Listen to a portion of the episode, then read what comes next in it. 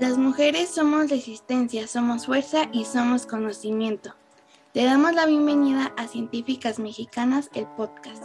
Aquí conocemos y nombramos a las mujeres que todos los días cambian la historia de nuestro país a través de la ciencia. El aburrimiento se cura con curiosidad. La curiosidad no se cura con nada. Dory D. Parker humorista, guionista y poeta estadounidense. Bienvenidas, mi nombre es Camila Rebollo, tengo 11 años y hoy seré la conductora de esta cápsula de científicas mexicanas. Esta vez escucharemos las preguntas sobre ciencia que niñas, niños y adolescentes nos mandaron para que dos científicas mexicanas nos den respuestas. La curiosidad es parte de nosotros desde bebés, nos ayuda a aprender nuevas actividades cómo andar en bicicleta y a recordar. Nos ayuda a encontrar soluciones, a aventurarnos y a saber más de lo que nos rodea y a emocionarnos por lo que aún no conocemos. Para contestar las preguntas nos acompañan Karime Díaz, fotógrafa, bióloga, periodista científica y conductora del podcast Científicas Mexicanas. También está con nosotros Angélica Seans, ingeniera, divulgadora científica, guionista del podcast de científicas mexicanas y activista social. Bienvenidas, Karime y Angélica. ¿Están listas para las preguntas que nos enviaron? Listas y muy emocionadas para escuchar todas las preguntas que nos enviaron. Hola, sí, estamos muy listas y contentas de estar aquí. Hola, mi nombre Daniel Montes Mendoza, tengo cinco años y mi pregunta es ¿cómo se genera la baba en la boca? Gracias. Qué bonita pregunta, Daniel. La baba se genera en la boca gracias a las glándulas salivales que están al fondo de tu boquita y dentro de cada mejilla. La baba tiene una función muy especial. Su nombre es eh, científico, vamos a decirlo así, es saliva. Entonces, la baba o la saliva, además de que nos ayuda a limpiar la boca, interviene en el proceso de digestión.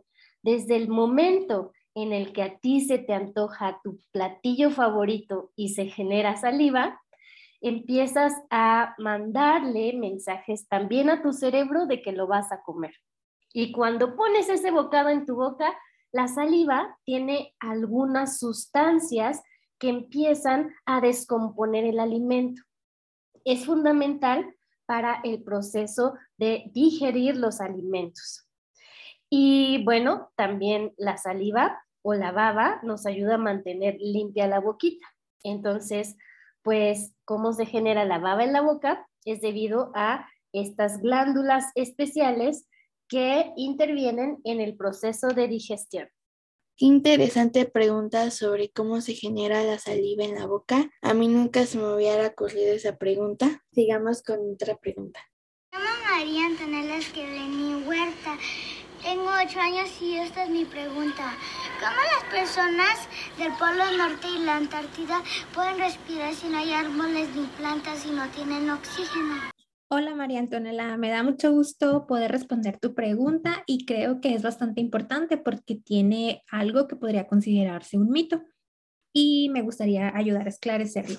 Eh, es cierto que en el polo norte y el polo sur la cantidad de plantas es muy limitada, por lo que se podría pensar que la cantidad de oxígeno es muy escaso. Sin embargo, aun cuando en esas regiones del planeta las temperaturas son muy bajas y los vientos son, muy, muy fuertes y hay épocas en la, en la que los días eh, son muy cortos, estos, esto quiere decir que la cantidad de luz que les llega a las plantas para hacer la fotosíntesis es muy limitada, pues aún así, aún con estas condiciones extremas, sí hay plantas.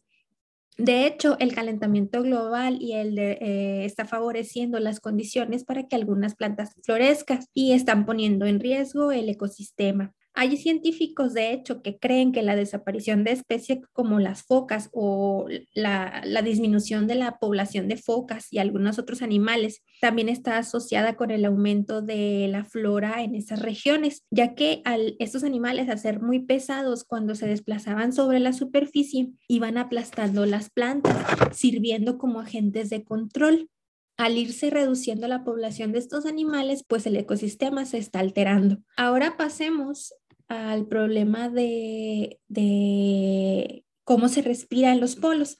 Bueno, pues la atmósfera terrestre, la cual se compone de una mezcla de gases como nitrógeno, oxígeno, helio, eh, cubre el planeta de manera homogénea, es uniforme en todos lados, por lo tanto las condiciones para la respiración son iguales. Los cambios en los niveles de, oxígeno suelen sentirse con los cambios de altura debido a los cambios en la presión, pero en general eh, todos podemos respirar de la misma manera en cualquier lugar del planeta donde nos encontremos.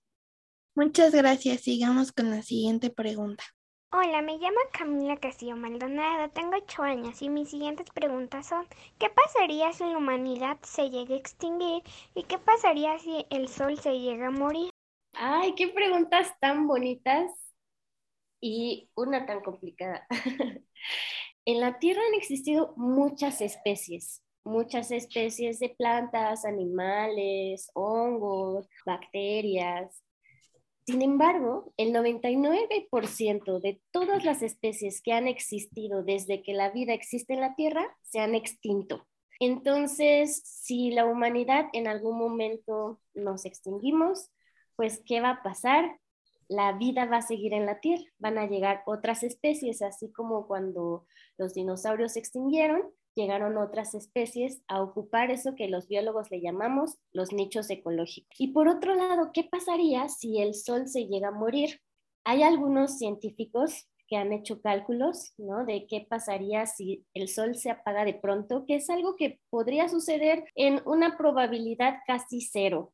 Entonces no hay que preocuparnos por ello. Pero si pasara, tendríamos aproximadamente ocho, o ocho minutos más o menos todavía de luz y esos ocho, en esos ocho minutitos eh, empezaría a oscurecer.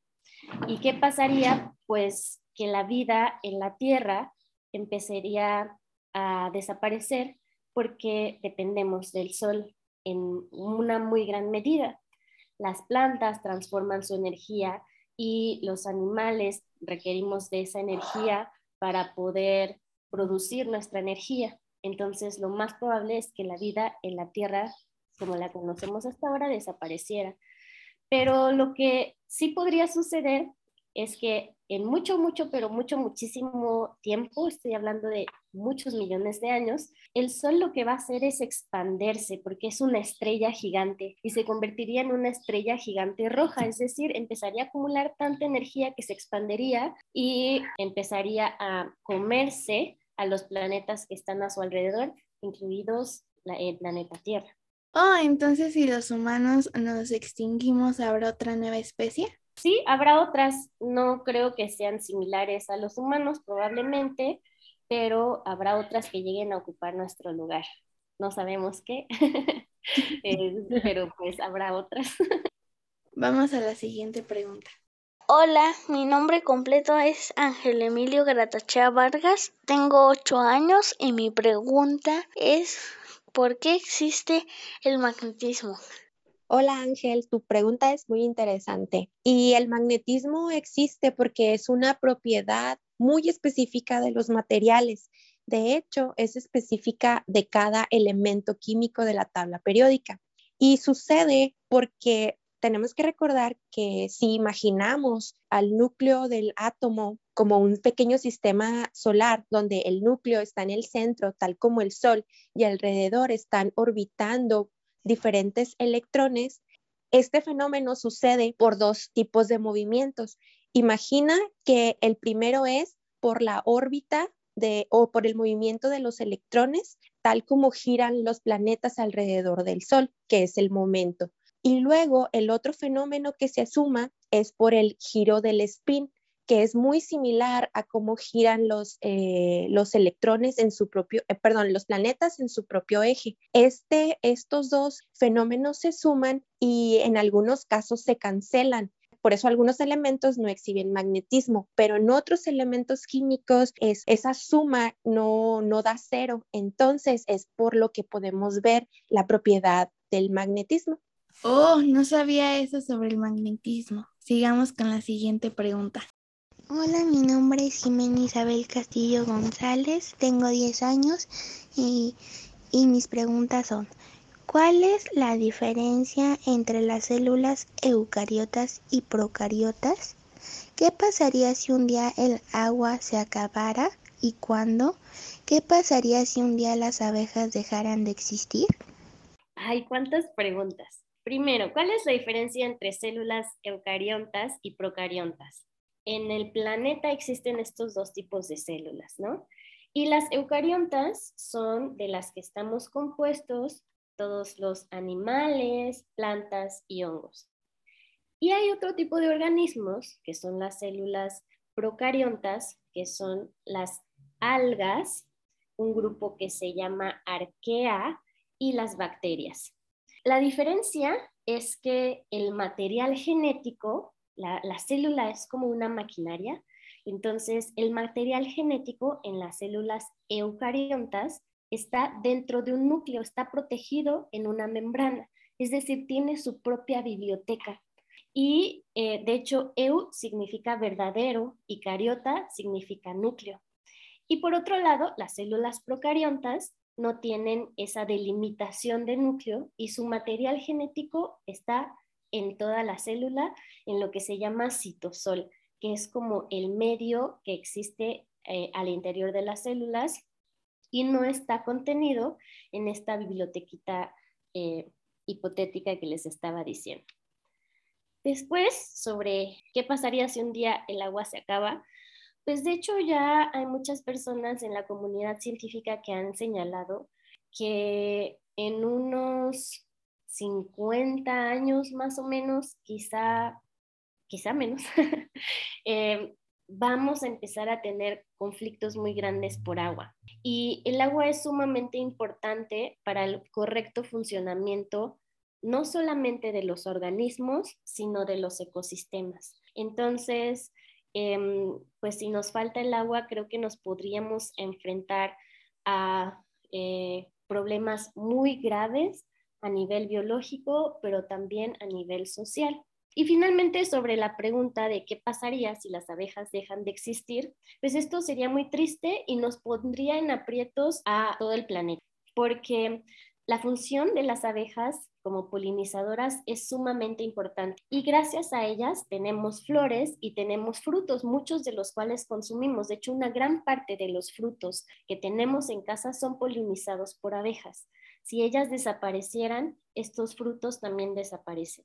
Sin embargo, también hay que recordar que hay otros polinizadores que merecen nuestra atención, como los murciélagos, las aves, las mariposas y otros muchos insectos, escarabajos, que cumplen con esta función. Pero las abejas son como las que más hacen esta chamba de polinizar eh, por su actividad y porque además son muy numerosas. Entonces, pues seguramente perderíamos muchos de los frutos que consumimos en casa y de los que se compone nuestra alimentación y que en la naturaleza también son importantes para que estas especies vegetales sigan existiendo y a su vez las especies que también consumen estos frutos pues sigan sobreviviendo. Entonces invitamos a todos a cuidar mucho el agua y a las abejas. Sigamos con la siguiente pregunta. Ya son mi mamá, tengo cinco años. ¿Tuya es? Porque los pininos no, no tienen polla si tienen hayas. Hola Damián, me da mucho gusto escuchar tu pregunta y saber que con solo cinco años ya te, te atreves a cuestionar sobre la naturaleza. Para responder a tu pregunta, aunque los pingüinos son consideradas como aves, el tamaño de sus alas comparados con el de su cuerpo es muy pequeño. Además, tienen una forma achatada, lo que podría no ser tan aerodinámico. Por otro lado, sus hombros no tienen articulaciones. Esto les impide doblar las alas y emprender el vuelo. Sin embargo, esa forma peculiar de alas les sirve como excelentes aletas, permitiéndoles desplazarse ágilmente en el agua.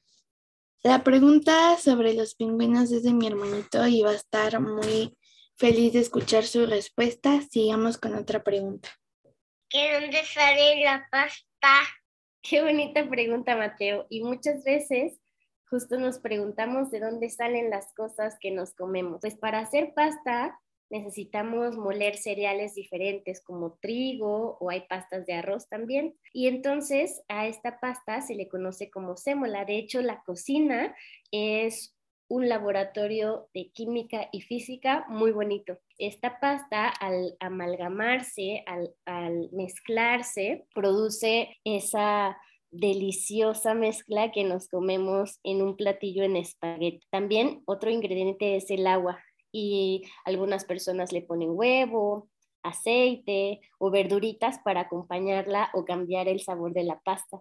Entonces, pues prácticamente sale de ahí, de la mezcla de diferentes ingredientes que encontramos en la naturaleza y que después los transformamos para hacer un rico plato de comida.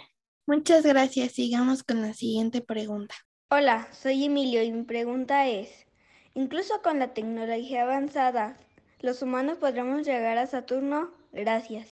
Me interesa mucho tu pregunta y se me hace bastante curiosa porque creo que de acuerdo a las películas y a la ciencia ficción hemos eh, entendido que el futuro está en colonizar el espacio.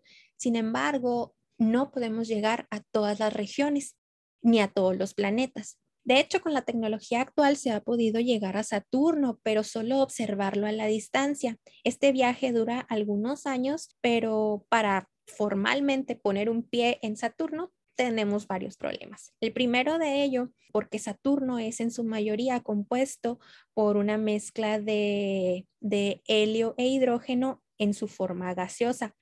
Por eso se le conoce como el gigante de gas, es decir, que no hay una superficie como en la Tierra a la cual podamos llegar y aterrizar. Sin embargo, pues si podemos atravesar esa capa de helio e hidrógeno gaseosos, podemos ir avanzando y conocer más del planeta. Debajo de esta primera capa, eh, lo que podríamos encontrar eh, son los efectos de los campos magnéticos y las corrientes eléctricas que se generan en este planeta. Esto interferiría con el sistema de navegación, por lo cual nuestra nave se averiaría y no podríamos, tal vez no podríamos seguir avanzando si damos unos kilómetros de, más adentro del planeta, se encontramos con corrientes de, de, vientos muy fuertes. Se estima que los vientos son tan fuertes que son el equivalente a tener tres huracanes de los más poderosos que se han visto en la Tierra y también encontraríamos nubes amarillosas que están llenas de unos cristalitos pequeños de amonia, los cuales son corrosivos y no nos permitirían respirar. A medida que seguimos avanzando dentro del planeta, encontramos una capa de agua, pero está a una presión tan alta que comenzaría a aplastar nuestra nave. Al seguir buscando un lugar donde poder aterrizar, llegaríamos a una capa de, de hidrógeno en la cual está también a una presión tan alta por todo el peso que se ejerce por las capas de arriba, que ahora sí empezaríamos a comprimir todo el material de nuestra nave, probablemente ya no resistiríamos, pero digamos que fuimos suertudos y seguimos avanzando, nos encontraríamos con una capa de hidrógeno metálico, el cual conduce la electricidad y pues ahora sí, nada de lo electrónico funcionaría porque interferiría con nuestros sistemas. Finalmente, llegaríamos a un núcleo que no se sabe si es en estado sólido o líquido, pero está compuesto de hierro y níquel y también pues no podríamos aterrizar, en el remoto caso de que pudiéramos llegar, no podríamos pisar porque está a una temperatura de 83 mil grados Celsius. A mí me interesó mucho la pregunta de Emilio porque a mí también me interesa el tema sobre el espacio, sobre la tecnología que está teniendo la NASA para poder viajar a otros planetas y poder conocer. Mm, de hecho, eh, eso está muy interesante porque si te fijas, los últimos experimentos que se han hecho son con drones, bueno, con algo muy similar a un dron, ¿no? Que es eh, controlado remotamente y pues son naves un poco más pequeñas y que pueden sobrevivir ciertas condiciones. Entonces, lo que se puede hacer para explorar otros planetas es precisamente mandar naves que a lo mejor serían naves de sacrificio, que van a durar un tiempo sobreviviendo en, en, estas condiciones tan extremas, pero pues ya no regresarían porque se irían em, pues dañando dependiendo de las condiciones de, de cada planeta. Muchas gracias, Angélica. De nada. Sigamos con la siguiente pregunta. Hola, me llamo Luciana Romero, tengo seis años. Mi pregunta es por qué cuando estoy con gente se me olvida todo. Qué interesante pregunta, Luciana. Hay muchas razones por las que podría ser que olvidas todo cuando estás con gente. La primera quizá es porque estás muy feliz. Nuestro cuerpo, especialmente nuestro cerebro, tiene una capacidad asombrosa de generar sustancias que cambian nuestro estado de ánimo y con ello todo lo que sentimos en el cuerpo. En nuestro cerebro se generan algunas sustancias cuando estamos muy felices, como la endorfina, la serotonina, la dopamina y la oxitocina. Las endorfinas nos ayudan a calmar, a calmar, el dolor. No sé si alguna vez te ha pasado que has hecho mucho ejercicio y no sientes dolor hasta que te relajaste. Hasta en la noche dices, ay, ya me duelen un poco los brazos o las piernas porque hice mucho ejercicio. Esa es la endorfina. La serotonina la encontramos en la mayor parte del intestino y la podemos activar cuando tomamos el sol. La dopamina nos ayuda a relajarnos y, por ejemplo, puede estimularse cuando escuchas música o cuando estás muy tranquila.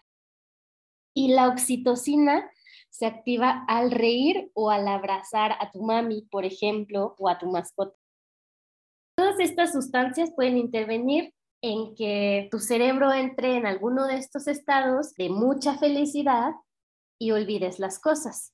Pero por otro lado, puede ser también que haya muchos nervios y también los nervios generan una serie de sensaciones que hace que se nos olviden las cosas. Entonces, más bien, eh, la pregunta te la regreso, ¿no? ¿Cómo te sientes al estar con personas? Si te sientes nerviosa, entonces quizá la causa sea el nerviosismo, pero si te sientes muy contenta, pues ya sabemos cuál podría ser la respuesta. A mí también se me olvidan las cosas cuando estoy rodeada de gente y porque me siento feliz. Sigamos con otra pregunta. A mi nombre es Valentina, tengo 13 años y mi pregunta es, ¿qué es y cómo se hacen los hoyos negros? Hola Valentina, tu pregunta es bastante compleja y voy a tratar de darte mi mejor interpretación de lo que es un agujero negro. Bueno, esto se define, estos agujeros negros se definen como una región del espacio en la cual una gran cantidad de masa está altamente concentrada. Cuanto más masa puedas comprimir en un espacio determinado, es decir, qué tan cerca puedes poner una partícula enseguida de otra, hace que la fuerza gravitacional que las mantiene unidas se haga cada vez más grande. Esta gravedad alcanza valores tan altos que ni siquiera la luz, que viaja a velocidades bastante grandes, considerables, pues no puede escapar de ellas. ¿Y cómo se forman los agujeros negros? Bueno, estos se forman cuando una estrella agota el combustible en su núcleo y colapsa bajo su propio peso. El colapso desencadena una explosión de un supernova que expulsa las capas exteriores de la estrella, pero si el núcleo aplastado contiene más de tres veces la masa del Sol, ninguna fuerza podrá detener su colapso en un agujero negro. Y hay algo importante que me gustaría resaltar. No podemos observar con los ojos así desnudos un agujero negro. Lo que hacen los astrónomos y los científicos para observarlo es entender cómo se deforma el espacio a su alrededor y cómo se comporta la luz y los campos eh, electromagnéticos que están cerca de ellos. Hay varios tipos de, de, agujeros negros y se clasifican de acuerdo a su tamaño. A los más pequeños se conocen como agujeros, eh, agujeros negros estelares y la masa que contiene es de aproximadamente el equivalente a tener 11 soles de nuestro sistema solar juntos. Por otro lado, los eh, agujeros negros supermasivos tienen una cantidad de masa tan grande que supera los millones de soles juntos en una misma región. Yo ya había leído sobre el tema de los agujeros negros, pero ahora ya me quedó más claro el tema sobre cómo se conforman. Hola, mi nombre es Jesús Susanaga Mortera. Tengo 10 años. Mi pregunta es si los dinosaurios existieron. Qué bonita pregunta, Jesús. Y como lo mencioné hace ratito sobre la extinción, sí, sí existieron. ¿Qué pruebas tiene la ciencia de que existieron? El registro fósil. Se han encontrado numerosos huesos de lo que fueron grandes dinosaurios. Y son los paleontólogos los encargados de reconstruir su historia. Ellos han hecho eh, modelos y aproximaciones de cómo lucían los dinosaurios eh, en el momento en el que habitaban la Tierra. Ellos, eh, los dinosaurios, prácticamente eran los reyes del planeta. Ocupaban un montón de espacios. Había dinosaurios en el agua, había dinosaurios voladores, había dinosaurios herbívoros, había dinosaurios carnívoros. Y muchos de ellos se extinguieron debido a la caída de un meteorito en la península de Yucatán. Este meteorito cambió las condiciones de la atmósfera y la gran mayoría de estas especies se extinguió.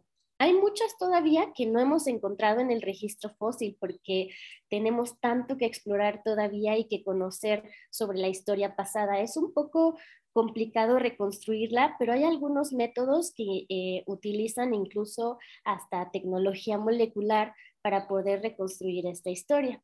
Pero hay dinosaurios que no se extinguieron con el meteorito y que siguen con nosotros conviviendo en tiempo y espacio.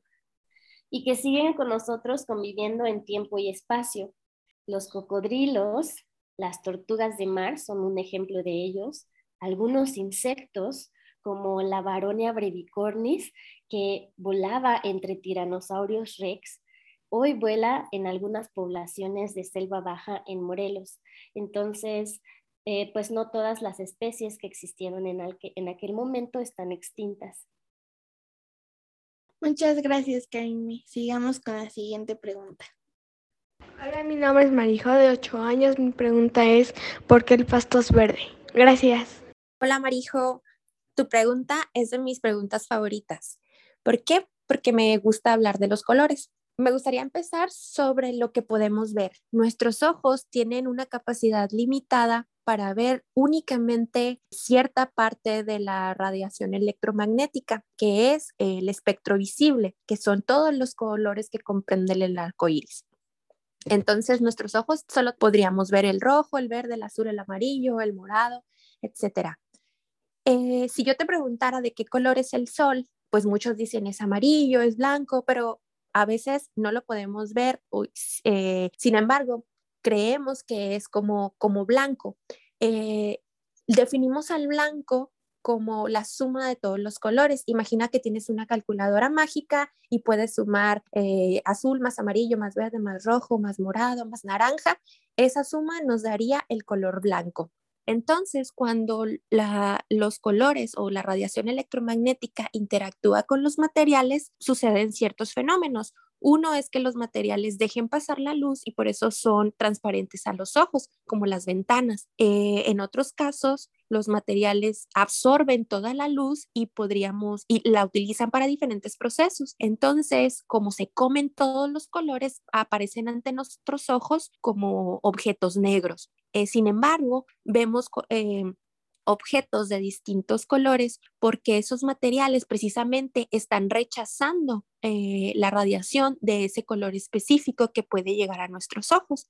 Por ejemplo, si tú ves una flor amarilla, es porque esa flor está aprovechando todos los colores que se sumaron para formar el blanco, excepto el amarillo. El amarillo está rebotando y está llegando hasta tus ojos. En el caso de las plantas, los tallos y las, y las hojas tienen una sustancia que se llama clorofila, la cual se descompone en el proceso de fotosíntesis para, hacer eh, el alimento de las plantas y generar oxígeno para nosotros. Esa sustancia utiliza todas las longitudes de onda del espectro visible e, e incluso eh, del espectro infrarrojo y ultravioleta y rebota la luz verde. Entonces, esa luz que rebota llega hasta nuestros ojos y la identificamos como el color verde. Sigamos a la siguiente pregunta. Hola, soy María Romero, tengo 10 años y mi pregunta es, por qué se me fue la vista después de que me enfermé de COVID. Qué gran pregunta y de hecho debo confesarte, María, que nos pusiste a trabajar mucho al equipo de podcast.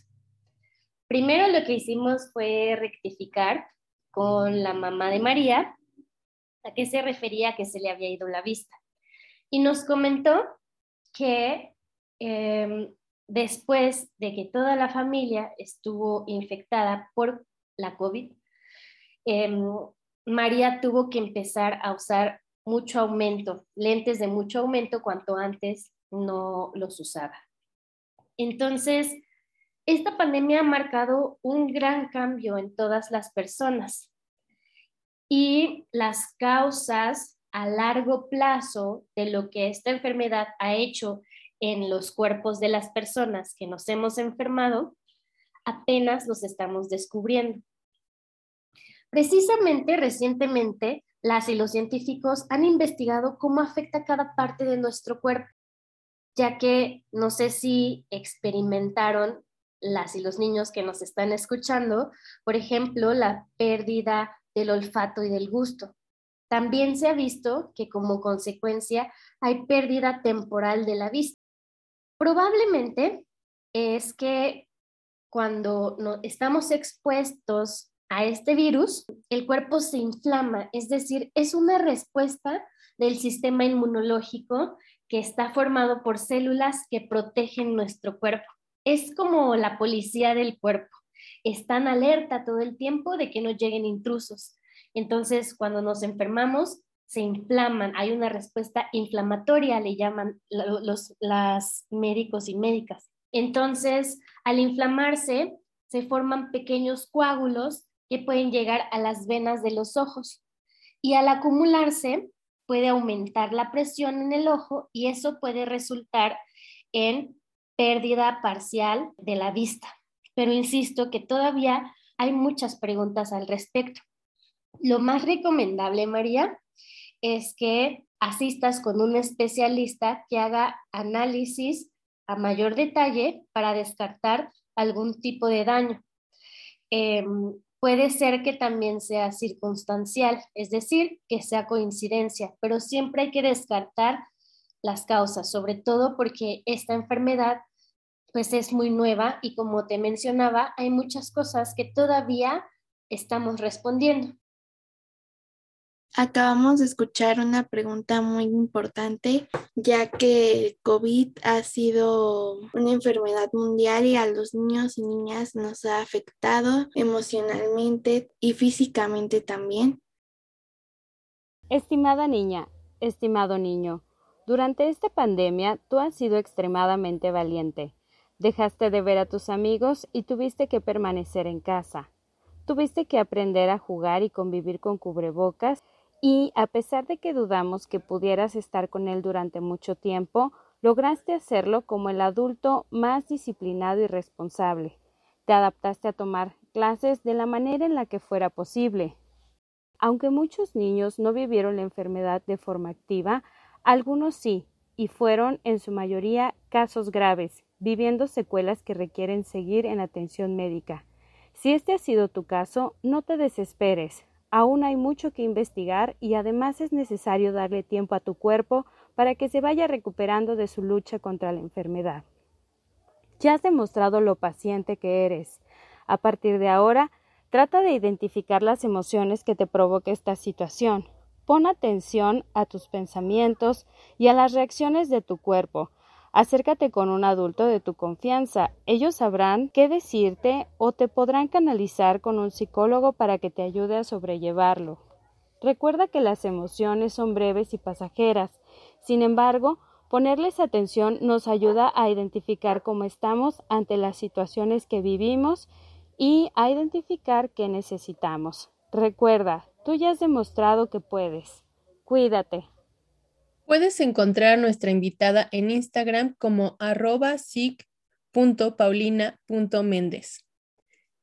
buscas información adicional sobre cómo tratar temas con niños y niñas, te recomendamos también a la psicóloga Xochil González. La puedes encontrar en Instagram como arroba psico-infantil. Asimismo, puedes visitar la página psicologiaparaninos.com, donde también encontrarás información valiosa. Qué preguntas tan interesantes. Es cierto que la curiosidad nos lleva a aprender nuevas cosas. Un saludo a todas las niñas y niños que nos mandaron sus inquietudes y gracias a Karinme y Angélica que nos ayudaron a responderlas. También agradecemos a todas nuestras oyentes. No olvides seguirnos en todas las redes de científicas mexicanas para que no te pierdas de ninguna de las noticias y actividades que estaremos compartiendo. En Instagram y Twitter nos puedes encontrar como arroba científicasmx y en Facebook estamos como científicas mexicanas. Si tú también eres científica mexicana, únete a nuestro grupo privado de Facebook. Nos encuentras como Comunidad Científicas Mexicanas. Mi nombre es María Laguna esta cápsula fue conducida por Camila. Fue un gusto estar el día de hoy contigo. El guion de la cápsula fue realizado por Mónica Ledesma. Agradecemos el trabajo de diseño y difusión de Alejandra Cabrera y Rosy Salgado, así como el trabajo de postproducción hecho por Andrea Cázares. Científicas Mexicanas Podcast es coordinado por Karime Díaz.